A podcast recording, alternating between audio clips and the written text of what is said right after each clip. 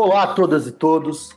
É um prazer imenso estar aqui hoje com vocês do QG Entrevista, o nosso programa de divulgação científica do Quarentena Global.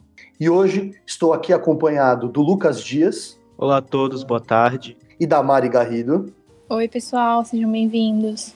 Teremos hoje o prazer em receber a pessoa que mais estimulou o nascimento do podcast Quarentena Global. É uma espécie de padrinho do Quarentena Global, é um sujeito que a vida inteira que pôde nos ajudar, nos ajudou, mas mais do que isso, é uma inspiração para a gente aqui no Quarentena Global. Nós teremos aqui hoje o prazer e a honra de receber César Agenor, Fernandes da Silva, nome bonito, César. Seja muito bem-vindo. Eu que agradeço pelo convite e por poder estar entre vocês novamente aí para bater esse papo. O César ele é doutor em História e Cultura Social pela Unesp, meu, nosso, meu parceiro de Unesp. Uh, o César ele é apresentador, né? ele é um dos grandes divulgadores científicos do Brasil hoje. Ele trabalha com a divulgação científica no campo da história, o podcast Fronteiras do Tempo, que é hoje o podcast em atividade mais antigo do Brasil, desde 2016, né, César? Vocês estão nessa nessa luta, nessa empreitada da divulgação científica. Em 2014 nós publicamos nosso primeiro episódio. 2014. Ou seja, daqui a pouco vai completar um aninho já. É, nossa crise dos sete anos está chegando. Uberaba vão ter que fazer uma, vão ter que fazer uma DR lá para tentar. É, mas a gente já se conhece há 21, né? Então acho que já passou por já essa passou, fase já. já acho que era quase bodas de prata. e o César acabou de assumir uma vaga, né, na Universidade Estadual do Centro-Oeste, lá do Centro Paraná, não é isso, César? Você falou certinho, a Universidade Estadual do Centro-Oeste, a Unicentro do Paraná. Unicentro.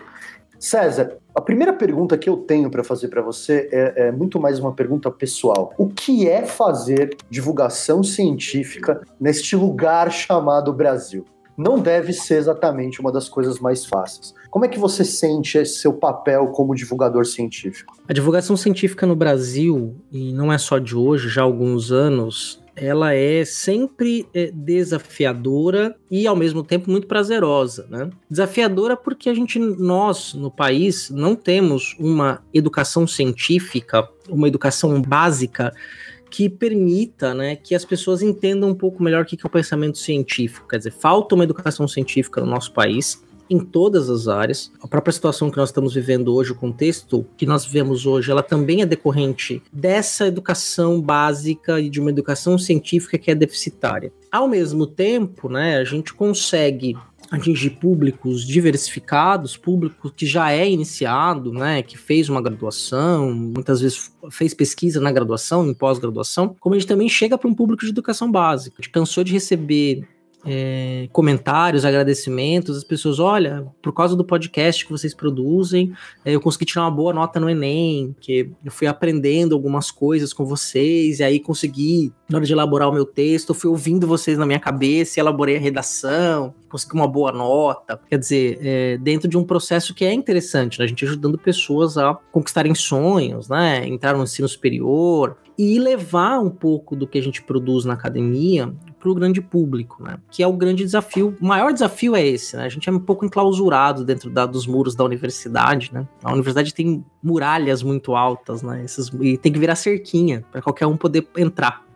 Bom, é, primeiramente eu queria aqui agradecer muito a você, César, por estar aqui presente conosco. E eu acho muito interessante como essa cultura de podcasts vem crescendo no Brasil. E eu acho muito legal que você seja parte aí desse processo de produção de conteúdo aqui para todos nós, nós estudantes ou pessoas até mesmo formadas que queiram abranger aí outras áreas de conhecimento. Acho que esse papo todo é interessante para a gente começar aqui a trazer um pouco para o nosso tema da entrevista de hoje, que nós queríamos falar um pouco sobre a questão de negacionismo aqui no Brasil.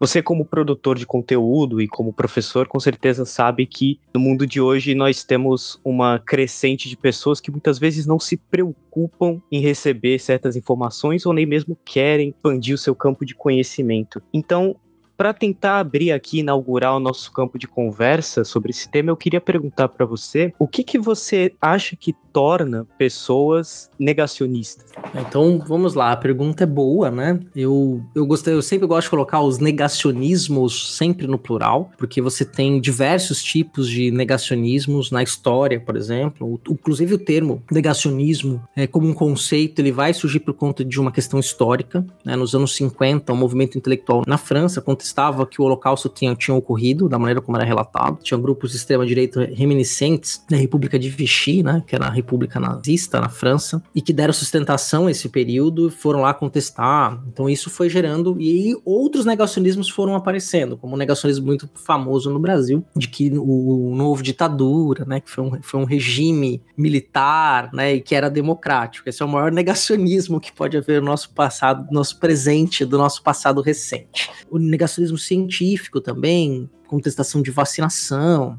de eficácia de medicamento, né? Então, a gente pode ir por alguns caminhos, né? Então, o primeiro que eu queria adotar é falar justamente que, que é a questão de uma própria educação científica que é extremamente deficitária. Então, assim, a ciência, ela não nos traz a verdade absoluta, ela não, não traz uma resposta definitiva para todos os nossos problemas. Quando a ciência achou que estava fazendo isso, no final do século XIX, começo do século XX, apareceu um alemão que falou: ah, tá vendo esse universo que vocês acharam que era assim? Achou errado, é completamente diferente. Né? E aí veio Einstein não só ele, quer dizer, não dá para falar só o Einstein, há um movimento dentro da física, quando estudando partículas de eletromagnetismo, e aí a própria teoria geral da relatividade, que vão chacoalhar o conhecimento e vão levar o que a produção de ciência para um outro patamar. Desconstrói aquele conceito de que a ciência estabelece verdades absolutas. A ciência ela produz um conhecimento calcado numa análise muito sistemática da realidade, faz isso de maneira muito delicada, dedicada. Quer dizer, nenhum cientista vai falar uma bobagem né, tem gente que fala, só que ele é rapidamente contestado pelo meio. Que existe um método, existe toda uma forma de fazer ciência, desenvolver o pensamento científico que dão uma credibilidade a esse conhecimento maior do que qualquer outro que a gente tenha produzido até então. Ao mesmo tempo, essa dúvida, essa metodologia da dúvida que é a científica, e quem vai falar disso é o Anthony Giddens, um sociólogo é, britânico, que vai dizer que essa metodologia da dúvida ela causa uma angústia existencial em algumas pessoas. Ao mesmo tempo, então, que você sabe que a gente tem aquela brincadeira, semana ovo faz bem, na semana ovo faz bem, na semana que vem não vai fazer, o café é a mesma coisa.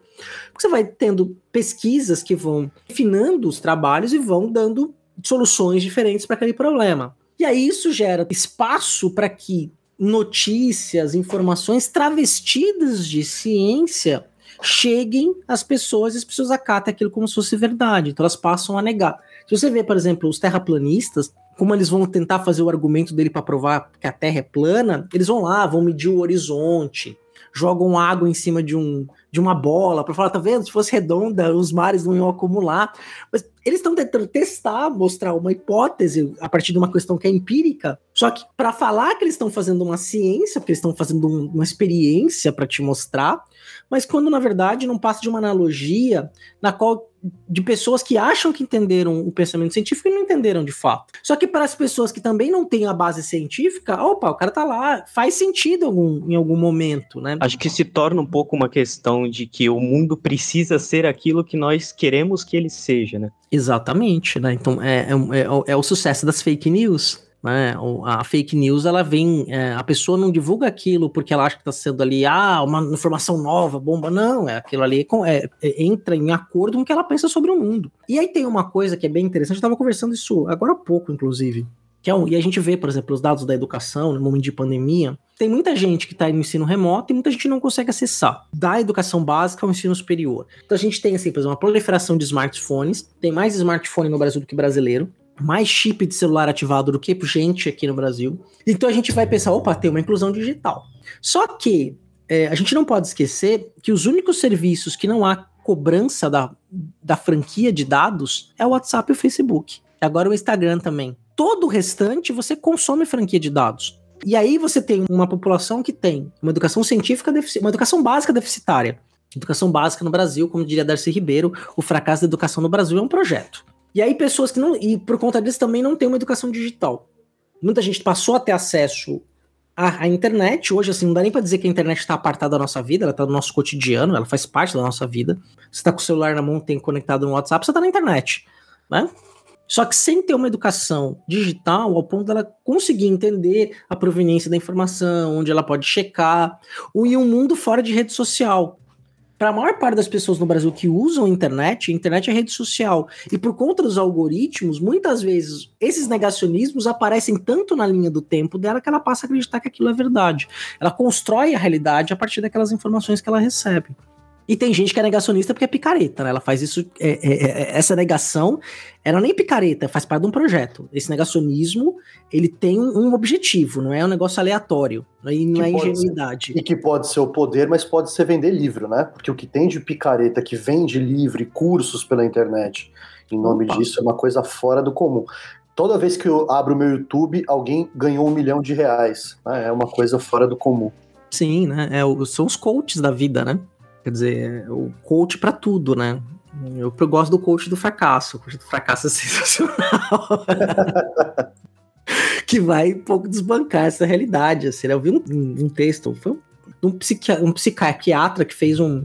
Foi falar com um coach, assim, né? E era um, um garoto, né? E aí ele apresentou, ele apresentou um quadro, falando que era um quadro da família dele, que era um caso clínico e assim, e era um caso de esquizofrenia, assim, gravíssimo que ele estava apresentando. Todas as inscrições eram descrição de esquizofrenia, o cara é psiquiatra. E aí o coach falou que conseguiria resolver o problema junto com a família. Ele falou: você sabe que você está fazendo um negócio que é muito grave, né? Esse, tô falando do negócio, esse é um caso de esquizofrenia, você não pode falar isso. E foi desmontando o rapaz, né? Quer dizer, e, e isso é um negacionismo. Né? A pessoa se apresenta como solução da vida e ela trabalha com informação que não é uma informação verdadeira, mas ela consegue te vender isso como se fosse a última, última bolacha do universo, e aí as pessoas acreditam nisso, ainda mais numa situação de desespero, né? Tem gente muito séria trabalhando com isso também, né? Vários, quando você envolve a área de saúde, então, tem várias áreas que viram comércio, né? Eu nem quero tocar, nem vou entrar nesse assunto, mas só para a gente pensar, você pega, por exemplo, a questão das terapias e dos tratamentos para criança autista né? Por exemplo, se você está fora da classe média, você está fora desses, desses acessos, porque tudo é um mercado, tudo, o tratamento é muito caro, as pessoas não conseguem ter acesso, não existe o acesso ao tratamento na, na rede pública. E se você não tem condição financeira de pagar um convênio muito caro que vai te cobrir um tratamento desse, você não consegue ter acesso a isso, né? Aí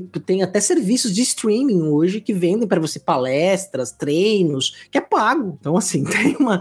Quando deveria ser uma política pública, né? Aberta a todo mundo, dar acesso a mais pessoas a teoria do de análise de comportamento. E tem muito picareta que faz um curso de oito horas e abre clínica e fala que é, tem, é, é analista de comportamento, sendo que analista de comportamento exige um mestrado, um doutorado. Mesmo dentro do mundo que deveria ser o um mundo científico, utiliza-se subterfúgios, e a gente pode falar que também é um negacionismo em determinado nível, para te vender algo que não, não é. Entendeu? Então isso é, um, é, é bem complicado nos dias de hoje. Né?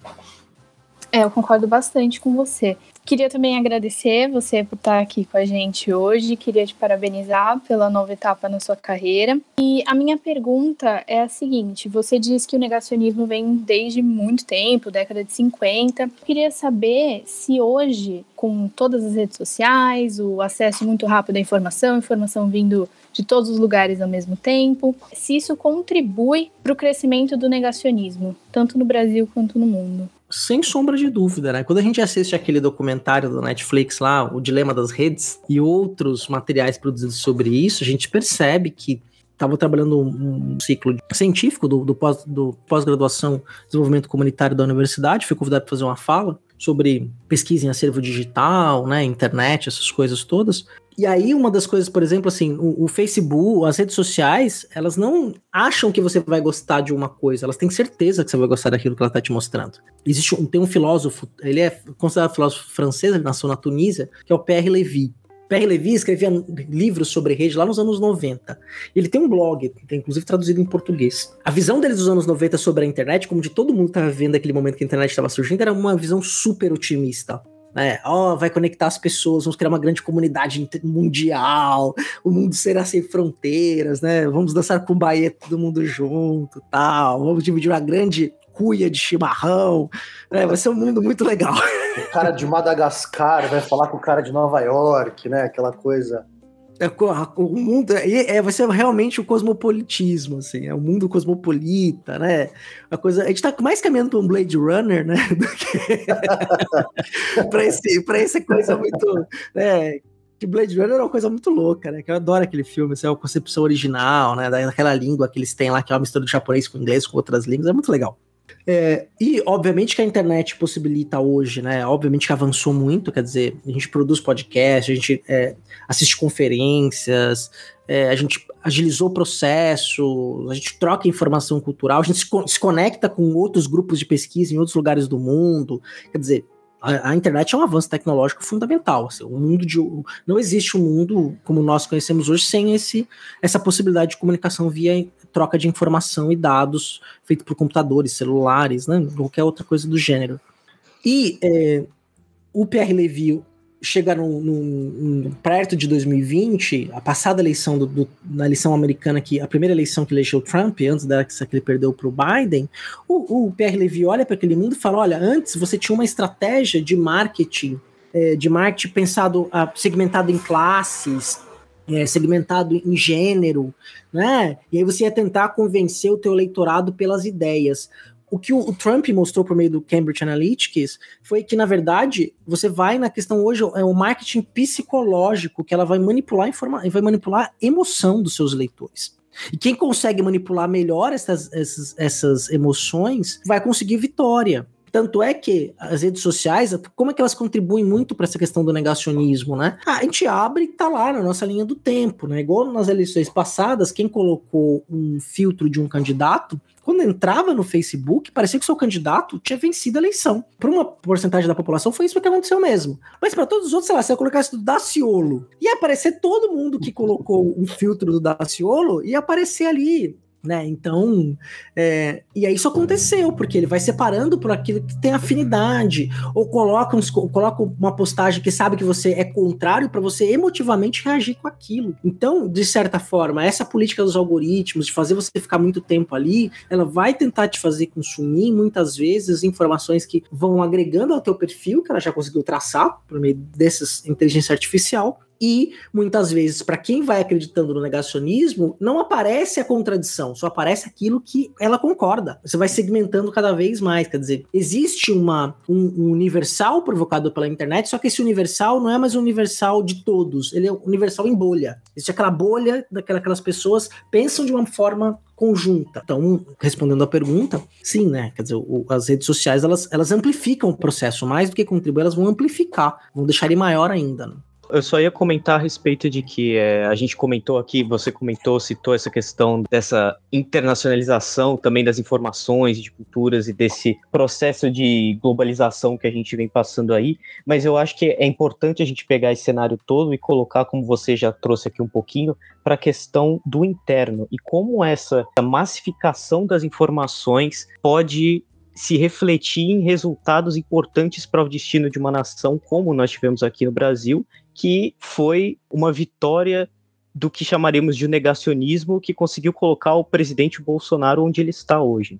Sim, vem também de um movimento que não é isolado, quer dizer, não foi um movimento. Essa questão não foi inventada pelo Bolsonaro, pelo bolsonarismo, quer dizer, a própria eleição do Trump foi uma amostra disso, a própria estratégia do Steve Bannon, né, nos Estados na América, mas como na, em países na Europa, né, o próprio, o próprio Brexit também se, se beneficiou muito dessa questão país importantíssimo né, e que tem uma cultura científica, tem univers... as principais universidades do mundo são as universidades britânicas, né? Não só da Inglaterra, mas também nos outros países ali. Uma população que tem um nível educacional bom.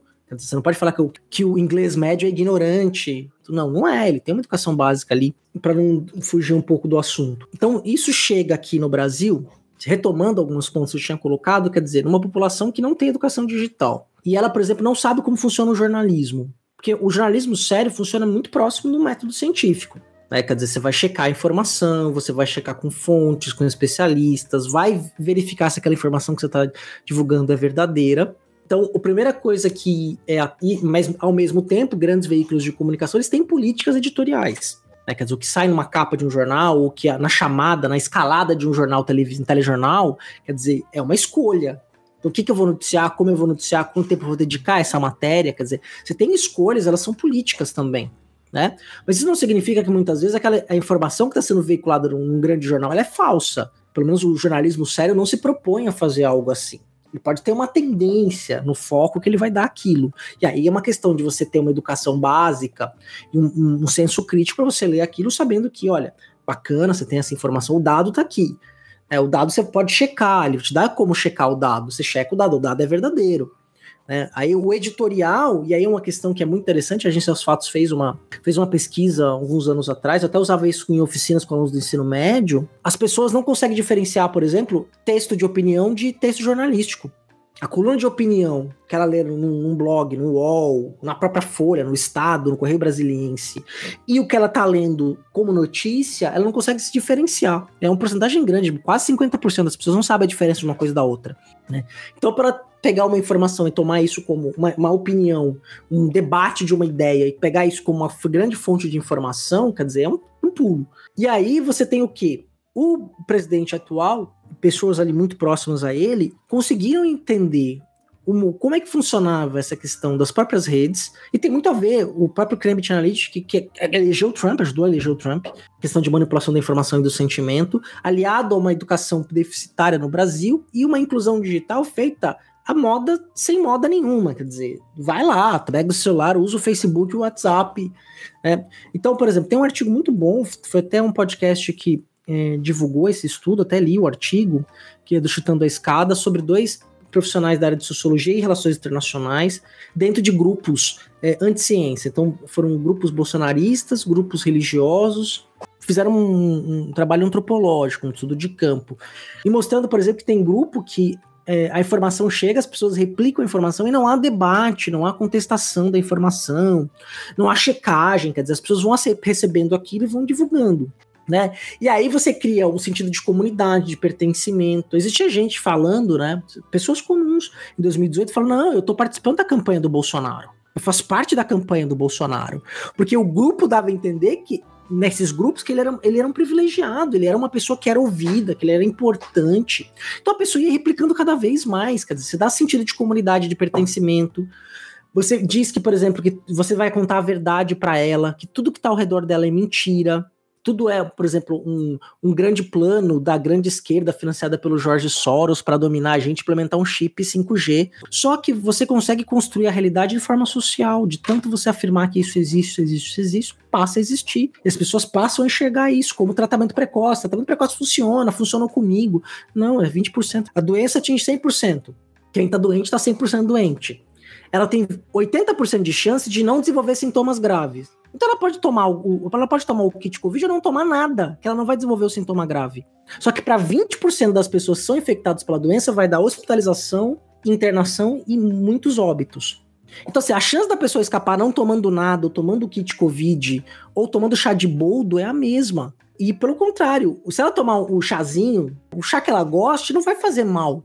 Mas a medicação pode, pode fazer, porque essa medicação funciona para outra coisa a, a hidroxicloroquina é excelente para malária. É um remédio barato, fácil de produzir e para malária ela funciona muito bem. Tudo bem, é um caso específico, mas tem dados ali, tem um risco, mas é uma droga dedicada a uma doença específica. E aí você cria né, um, um, um, toda uma rede de informação que vai dizendo que aquilo funciona e as pessoas passam a acreditar naquilo. E isso influenciou com certeza é, a questão e a questão eleitoral, mas assim, se tem de 2016 a 2018, diariamente se ligando o jornal dizendo que o partido estava no poder era o pior partido do universo, constrói, aí você cria um sentimento específico contra aquele partido. E aí é não é só fake news, né, mas a fake news contribui muito para reforçar a narrativa que leva esse governo no poder. E pior, né, a gente caiu na ingenuidade de achando que essa narrativa era só um projeto eleitoral. Quando ela vira um projeto de governo, ela é danosa para todo mundo. Você insistir naquilo e você distorcer o mundo desse nível, a conta vem, porque a realidade não aceita esse desaforo. Eu acho que é interessante uma coisa, que eu estava esses dias uh, discutindo com, com colegas, com alunos, né? E provocado também sobre essa questão, né? De que talvez a gente estivesse vivendo hoje uma época de pessoas mais ignorantes, porque é um pouco a nossa discussão é um pouco essa, né? Será que nós emburrecemos um determinado momento?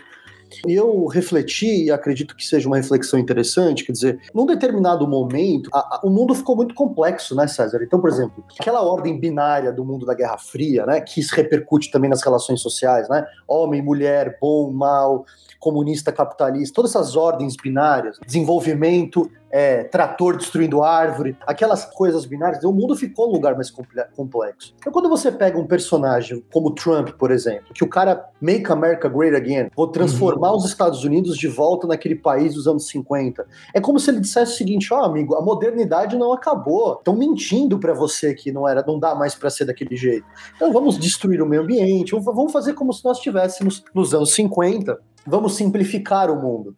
E esses caras, eles não perceberam, acho que a derrota do Trump é um pouco isso, e o que está acontecendo no Brasil hoje é um pouco isso, é a perspectiva de que não dá para voltar no tempo. Aquele mundo dos anos 50, do pleno emprego, do capitalismo que destrói o meio ambiente, o capitalismo que não, que não olha para as individualidades, que não olha para os grupos menores, esse talvez seja o grande negacionismo por trás de todos eles, a ideia de que esse mundo não mudou nesses últimos anos e que daria para fazer as coisas como se daria para fazer naquele jeito. E aí o cara que trabalha na, na, na General Motors, né, o cara que ganhava 13 terceiro, 14 quarto, 15 quinto, férias, o cara de repente está trabalhando no Walmart e só tem acesso a um smartphone e começa a ver notícias de que o Trump é um cavaleiro que vai salvar o Ocidente. É, é essa mistura de ressentimento com empobrecimento, com esse discurso de que tudo vai dar certo, o grande problema, eu acho que eu quero colocar essa questão para você, é que me parece que o negacionismo hoje ele faz uma coisa que de talvez uma proporção que ele jamais havia feito antes. O negacionismo ele tem matado em escala industrial. Pessoas têm morrido por conta dele. Eu fico muito horrorizado quando eu vejo figuras públicas do governo receitando remédios que não têm eficácia comprovada e não existe um movimento social para processar a pessoa que está receitando o remédio. E os negacionismos que eles acabam acontecendo dentro de espaços em que você imagina que aquela pessoa não deveria estar se comportando daquele jeito. Eu conheço muitos médicos que receitaram hidróxido de cloroquina, ivermectina e azitromicina o tal do kit Covid para pessoas e gente que era muito bem formada nas grandes universidades do Brasil. Então, a minha pergunta para você é simples e é difícil ao mesmo tempo. Tem jeito da gente conseguir lutar contra essa onda de negacionismo? A divulgação científica tem essa força? A gente com um podcast como o seu, como o nosso aqui, a gente, você acha que a gente consegue burlar essa bolha de fake news que, é, como você disse, atende a interesses que são muito maiores do que a gente às vezes até consegue compreender? Olha, primeiro que eu acho que é uma obrigação nossa, estamos na universidade, é conversar com as pessoas. Conhecimento universitário, e nós temos que continuar produzindo conhecimento, tá? Uma coisa não pode excluir a outra. Você tem que continuar tentando produzir artigos com alto nível científico, publicar uma revista Qualis A1, só que você publica um texto na Qualis A1, quem te lê é o teu parecerista. Você vai ter, sei lá, 100 downloads em 3 anos, se um artigo ficar popular. Né? Aí, às vezes, essas pessoas são muito específicas, elas te dão um fator de impacto, assim que o conhecimento avança, a gente vai produzir conhecimento. Quando a gente vai para uma divulgação científica, e se a gente também não produz conhecimento, a gente não consegue fazer divulgação científica bem feita. Tem que ter conhecimento produzido em alto nível, para a gente tentar trazer esse conhecimento de alto nível, né? Trabalhá-lo numa linguagem que seja acessível ao público. Também não trate o público como idiota. Então, primeiro é uma obrigação nossa, isso tem que fazer parte das formações universitárias. É, falar de ciência, falar da sua área do saber, da sua área do conhecimento para um público grande tem que fazer parte da formação. Quer dizer, hoje não dá mais para a gente ignorar essa necessidade de se comunicar com públicos diversos, que não sejam apenas aquele público daquele teu nicho, se você está querendo fazer, produzir ciência na tua área. Se você vai para uma carreira, que você vai produzir ciência na tua área, você tem que aprender a falar. Eu tinha um amigo que uma vez contou para mim, eu fiquei muito impressionado, assim. Mas ele fez o mestrado e doutorado nas Ilhas Canárias era uma universidade espanhola, que o campus que tinha um mestrado doutorado em História ficava nas Ilhas Canárias. E ele tinha disciplina na, na, no mestrado e no doutorado de escrita para o grande público. De você pegar a tua dissertação e transformar a sua dissertação num livro que fosse vender em qualquer livraria do país. Para que as pessoas pudessem consumir aquele conhecimento histórico que você estava produzindo de uma maneira acessível. Então, uma técnica de escrita para você é chegar lá. É fantástico. Quer dizer, e se você consegue escrever de uma forma acessível, você também consegue falar de uma forma acessível. A gente vai, conforme a gente vai ficando acadêmico, gente vai estudando, lendo, a gente começa a falar como os textos. A gente usa termo que as pessoas não, normalmente não usam. E num país como o nosso, que é um país extremamente desigual, a gente usa a linguagem, ela é um espaço de poder. Então, quando a gente tem um, uma linguagem muito rebuscada, né, e às vezes a gente usa essa linguagem sem perceber, a gente está ocupando um espaço de poder que é trazido pela linguagem. Não é todo mundo que domina a norma padrão da língua, ao ponto de conseguir utilizar vocabulários não comuns no dia a dia e, e, e conectar ideias e criar argumentos, fazer uma fala de uma hora ligando os pontos para sabendo onde quer chegar com aquela fala. Isso é um lugar de poder. Só que a gente tem que transformar esse poder ou esta autoridade que a gente tem por meio dos nossos estudos e que hoje está sendo cada vez mais contestadas, né? o negacionismo. Um, o primeiro lugar que ele bate na autoridade científica em todas as áreas, na história, então, pelo amor de Deus, quer dizer, seu professor de história mentiu para você. Então, ou seja, você está querendo tirar a credibilidade daquela pessoa que passou pelo ensino superior, né, de uma profissão que é do professor de educação básica, que é extremamente é, apanha de tudo quanto é lado, apanha literalmente, né? Apanha dos aparelhos do Estado, repressivos do Estado, apanha de pais, apanha da gestão das escolas, né? Quer dizer, o professor está lá lutando para ganhar um salário mínimo, assim, mínimo não o valor de salário, mas um salário muito baixo para a categoria, para o trabalho que ele tem e tá apanhando tudo quanto é lado, a gente vai, às vezes não consegue formar professores no mesmo nível que tem a demanda. E aí vem um, um grupo negacionista e diz que aquele, aquela área especificamente, é, que esse professor não tem que ter credibilidade. Se você vê qualquer esquerdista, você não conversa e xinga. E aí você pega o professor de história, ele nem é de esquerda. Apenas existe só marxismo dentro da história, quer dizer, existem muitas outras correntes de pensamento, é muito mais complexo do que a gente imagina. Mas por ter aquela formação, ele você não conversa e xinga. Técnica Olavo de Carvalho né? Você grita, você tira a credibilidade, né? Você tira ele do debate. Ah, você não serve para esse debate porque você é um esquerdopata. Então, esquerdopata eu não converso. Então você elimina, elimina aquele grupo da conversa e não tem diálogo que é possível, né? E a complexidade do mundo, ele vai entrar um pouco nisso, né? Da gente tentar perceber, porque nada, nunca nada foi muito simples mesmo. Quando a gente olha para esse mundo mesmo da Guerra Fria, por exemplo, quando você tem, por exemplo, um Geisel sendo o primeiro, um dos primeiros presidentes a reconhecer a Revolução Angolana, Quer dizer, você pega, opa, peraí, peraí não era Guerra Fria, a gente não estava do lado do bloco, como a gente reconhece uma revolução socialista num país africano? Quer dizer, como que a gente volta a fazer comércio com a União Soviética? Porque é como a gente vai lá para a China trocar uma ideia num governo autoritário, militar, né? Quer dizer, porque sempre foi muito complexo, nunca foi dois blocos e a coisa não se conversava, não dialogava. Você tem o general Tito na Iugoslávia dentro do bloco soviético, a Primavera de Praga, tem muita coisa, é muito detalhe. E só que acreditar no mundo simples é reconfortante, né? Quer dizer, ah, então eu vou pro meu trabalho, volto. Quando a gente tem um problema que é muito mais grave no nosso país, que é a fome, né? Hoje tem gente que não tem o que comer. Então a gente tem outros problemas que estão voltando. Mas, ao mesmo tempo, esta fome também tem que ser uma fome de conhecimento. A gente tem que ir para divulgação científica, ela é fundamental. Ela vai ajudar que as pessoas tenham uma melhor formação, que elas superem, né, é, por meio de processos educacionais. A gente tem que meio que se ver como os periodistas do século XIX. O que o cara ia escrever um jornal no século XIX? Eu estudei isso no meu doutorado. Por que ele ia escrever um jornal? Por que ele ia colocar dinheiro do bolso dele para escrever um jornal? Né? Durante muitos anos eu coloquei, nós colocamos dinheiro do bolso para publicar o podcast, para pagar o editor, pagar o servidor. Hoje a gente tem um financiamento coletivo que o projeto é autossustentável, não dá lucro, a gente nem quer lucro também, mas ele se mantém sozinho, a gente não se preocupa, ah, não vamos ter dinheiro para lançar o episódio. Não, produz ali, tem uma série de pessoas que nos apoiam, a gente consegue produzir o conteúdo e divulgar o conteúdo sem precisar tirar dinheiro do bolso. A gente tem muita dedicação de tempo a isso. Dizer, é um trabalho não remunerado, mas também não é um trabalho re não remunerado que te dá prejuízo. A gente vai passar a produzir o, o conhecimento para chegar em públicos muito diversos do nosso, né? Meio como uma obrigação mesmo acadêmica, né? Que a gente tem que para chegar a esses outros públicos e conversar com eles, né? E tem demanda para a gente conversar em todas as nossas áreas, né? Eu fico imaginando como foi começar o podcast há tanto tempo atrás. A gente, com toda a tecnologia e avanço que tem hoje, a gente encontra algumas dificuldades às vezes. Eu fico imaginando como é que foi para vocês fazer lá atrás. Então, novamente, parabéns pelo feito. O primeiro episódio a gente gravou em 2010. Só que a gente não sabia muito bem editar e não sabia como publicar direito aquilo. Né? Tanto é que a gente gravou um episódio sobre a Segunda Guerra Mundial e o material bruto deu seis horas de gravação. Sim, viram dois programas para ter virado quatro. A gente falou de Revolução Russa, falou do crise de 29.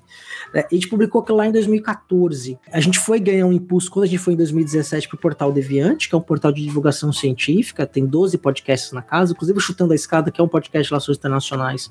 Ele é um podcast da casa. O SciCast, que é o carro principal, que consegue atingir lá 300 mil pessoas por episódio, quer dizer, um grande público. Você para pensar aí em termos de, de impacto disso de muita gente que gosta de história, quer ouvir. A gente tem que fazer, nós vamos fazer uma pesquisa para tentar identificar o perfil desse nosso ouvinte de forma mais detalhada, né? Porque a gente considerou importante trabalhar com as pessoas como conhecimento histórico é pensado e construído. Que a história, para nós, a história ela dá sentido para nós, né? A gente se situa no tempo, se situa enquanto indivíduos a partir de uma consciência histórica. Né? Então, quando a gente vai pensar, fazer uma discussão, a gente vai retomar o passado para tentar entender o mundo que a gente está vivendo hoje, os processos que levaram, porque isso é consciência histórica.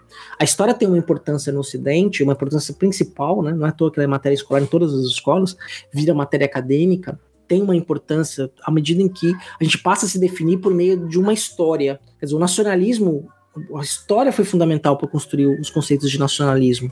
Se pensar no nacionalismo italiano, nacionalismo inglês, alemão, quer dizer, tem um.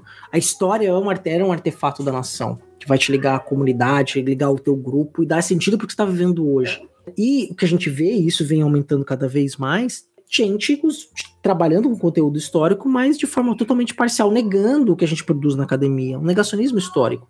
Por exemplo, o nazismo de esquerda. Esta aberração de interpretação só existe na internet brasileira. Isso é um negacionismo histórico. É um negacionismo revisionista ideológico. É, você quis colocar as esquerdas o símbolo do grande mal, porque durante todo o século XX a gente construiu o nazismo, não que não seja, mas foi construído no cinema como o grande mal da humanidade. O Hitler é o maior vilão da história. Então você associa tudo que é ruim àquele nazismo. Aí você quer fazer o quê? Falar, tá vendo? A esquerda é nazista, ó. Nazista era de esquerda. Por quê? Você associa o grande mal da humanidade a uma corrente política ideológica. Ou você vai chegar e falar, ah, mas você é de esquerda. Ah, e o Stalin, Cuba. Falando, peraí, quer dizer, a esquerda é muito mais complexa. É, você pode ser o, de uma esquerda democrática, uma esquerda reformista, que faça por meio do Estado. Você pode ser da esquerda revolucionária. Tem várias matrizes, assim como a própria direita não é uma coisa só. Não é só o fascismo, não é só o autoritarismo mas o autoritarismo é, é, é, uma característica nossa. E a gente pode mostrar historicamente como que os discursos autoritários sempre mediaram não só as relações de poder estatais com a população, mas também as relações pessoais. Não há nada mais autoritário como você sabe o que você está falando, você sabe quem eu sou. Eu sou uma arquiteta, né? Eu sou um as engenheiro. Carteiradas.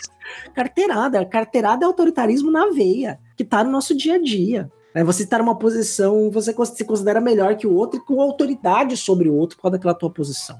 É, eu acho que para divulgar a ciência, a gente tem que estar tá olhando e falar, olha, tá, tá vendo, isso, isso, aqui eu sei, mas vai ter coisa que você sabe mais do que eu, porque eu não tenho toda a verdade do mundo. Né? Mas nessa área específica que eu estou estudando, eu tenho aqui, eu tenho um método, faço de forma séria e tal. Então vamos lá, vamos conversar. César, eu queria agradecer demais a sua presença. O César, ele é um colega, um amigo acima de tudo, mas ele é uma inspiração para todos nós. Eu fiquei muito feliz de ter você aqui, principalmente tendo esse papo, porque é, às vezes a gente precisa desse tipo de conversa até para de alguma forma reorganizar a nossa cabeça, para a gente saber que a gente está no caminho certo. E ouvir uma pessoa como você dizendo, né, a importância da divulgação científica, faz a gente de alguma forma reelaborar os nossos sentidos e aquilo que a gente precisa fazer. Quero demais te agradecer e dizer que o Quarentena Global está com as portas sempre abertas. Toda vez que você quiser conversar, tiver fim de bater um papo, só ligar, a gente liga a gravação aqui e a gente põe no ar, que eu tenho certeza que vai sair uma coisa absolutamente incrível. Olha, eu agradeço o convite e estou disponível para conversar com vocês sempre que vocês a gente puder. E os temas que vocês tiveram ao meu alcance de discussão, a gente vai conversar. É, o podcast é uma mídia fantástica é uma mídia que permite uma liberdade editorial, nos permite nos comunicar. Quer dizer, ela é uma inovação comunicacional, né? É um rádio democratizado, vamos dizer assim, mas com um formato completamente diferente. Então a gente consegue produzir conhecimento dentro da universidade. Eu tenho um carinho muito grande pelo curso de Relações Internacionais da Universidade Católica de Santos, assim como por toda a Universidade Católica de Santos. Passei 10 anos trabalhando ali, muitas coisas, 10 anos foram muito intensos na minha vida, muitas coisas boas né, que puder que aconteceram dentro das relações de trabalho, desenvolver amizades incríveis. Né? O Daniel é um amigo muito querido, pretendo aí cultivar. Os meus ex-alunos, né? o Lucas e a Mariana foram meus alunos também. Então, assim, todo mundo que está envolvido com o projeto hoje, a maior parte já foi meu aluno. Daqui um tempo, talvez não mais, né? Mas por enquanto. Então, é, eu fico muito grato, estou sempre disponível, né? E fico feliz, assim, que o trabalho que a gente faz lá no Fronteiras inspire as pessoas também a produzirem, né? Porque é isso, né? Todo mundo pode, né? Tendo, a gente tem conteúdo para falar, muita coisa para falar. Então, é, fazer isso com responsabilidade é muito importante. O quarentena é Exatamente. é muito bom. Obrigado, César. Lucas, obrigado. Muito obrigado, Daniel. Aí eu só quero dizer que é sempre um prazer ser parte desse processo e é uma honra muito grande para mim saber que eu fui aluno deste homem, que, que eu consigo ter aí o privilégio de escutá-lo novamente e que agora todas as pessoas aqui também que nos ouvem vão ter esse processo. Acho que o César traz muito conhecimento de uma maneira brilhantemente colocada, então eu só posso ser muito grato. Obrigada, gente, pela conversa. Adorei o tema. Estou muito feliz de ter você aqui com a gente, César. E foi o que o Daniel falou, né? Quando quiser, a gente grava de novo. Sigam a gente no nosso Instagram, arroba Quarentena Global. Em breve teremos mais novidades aí, mais espaços para a gente poder se comunicar. Fiquem bem, fiquem saudáveis, se cuidem. Estamos passando nesse momento que gravamos esse episódio no pior fase da pandemia, portanto, tenham responsabilidade, fiquem em casa e se puderem, se puderem, estimulem outras pessoas a também fazerem. Um beijo, um abraço a todos e até mais.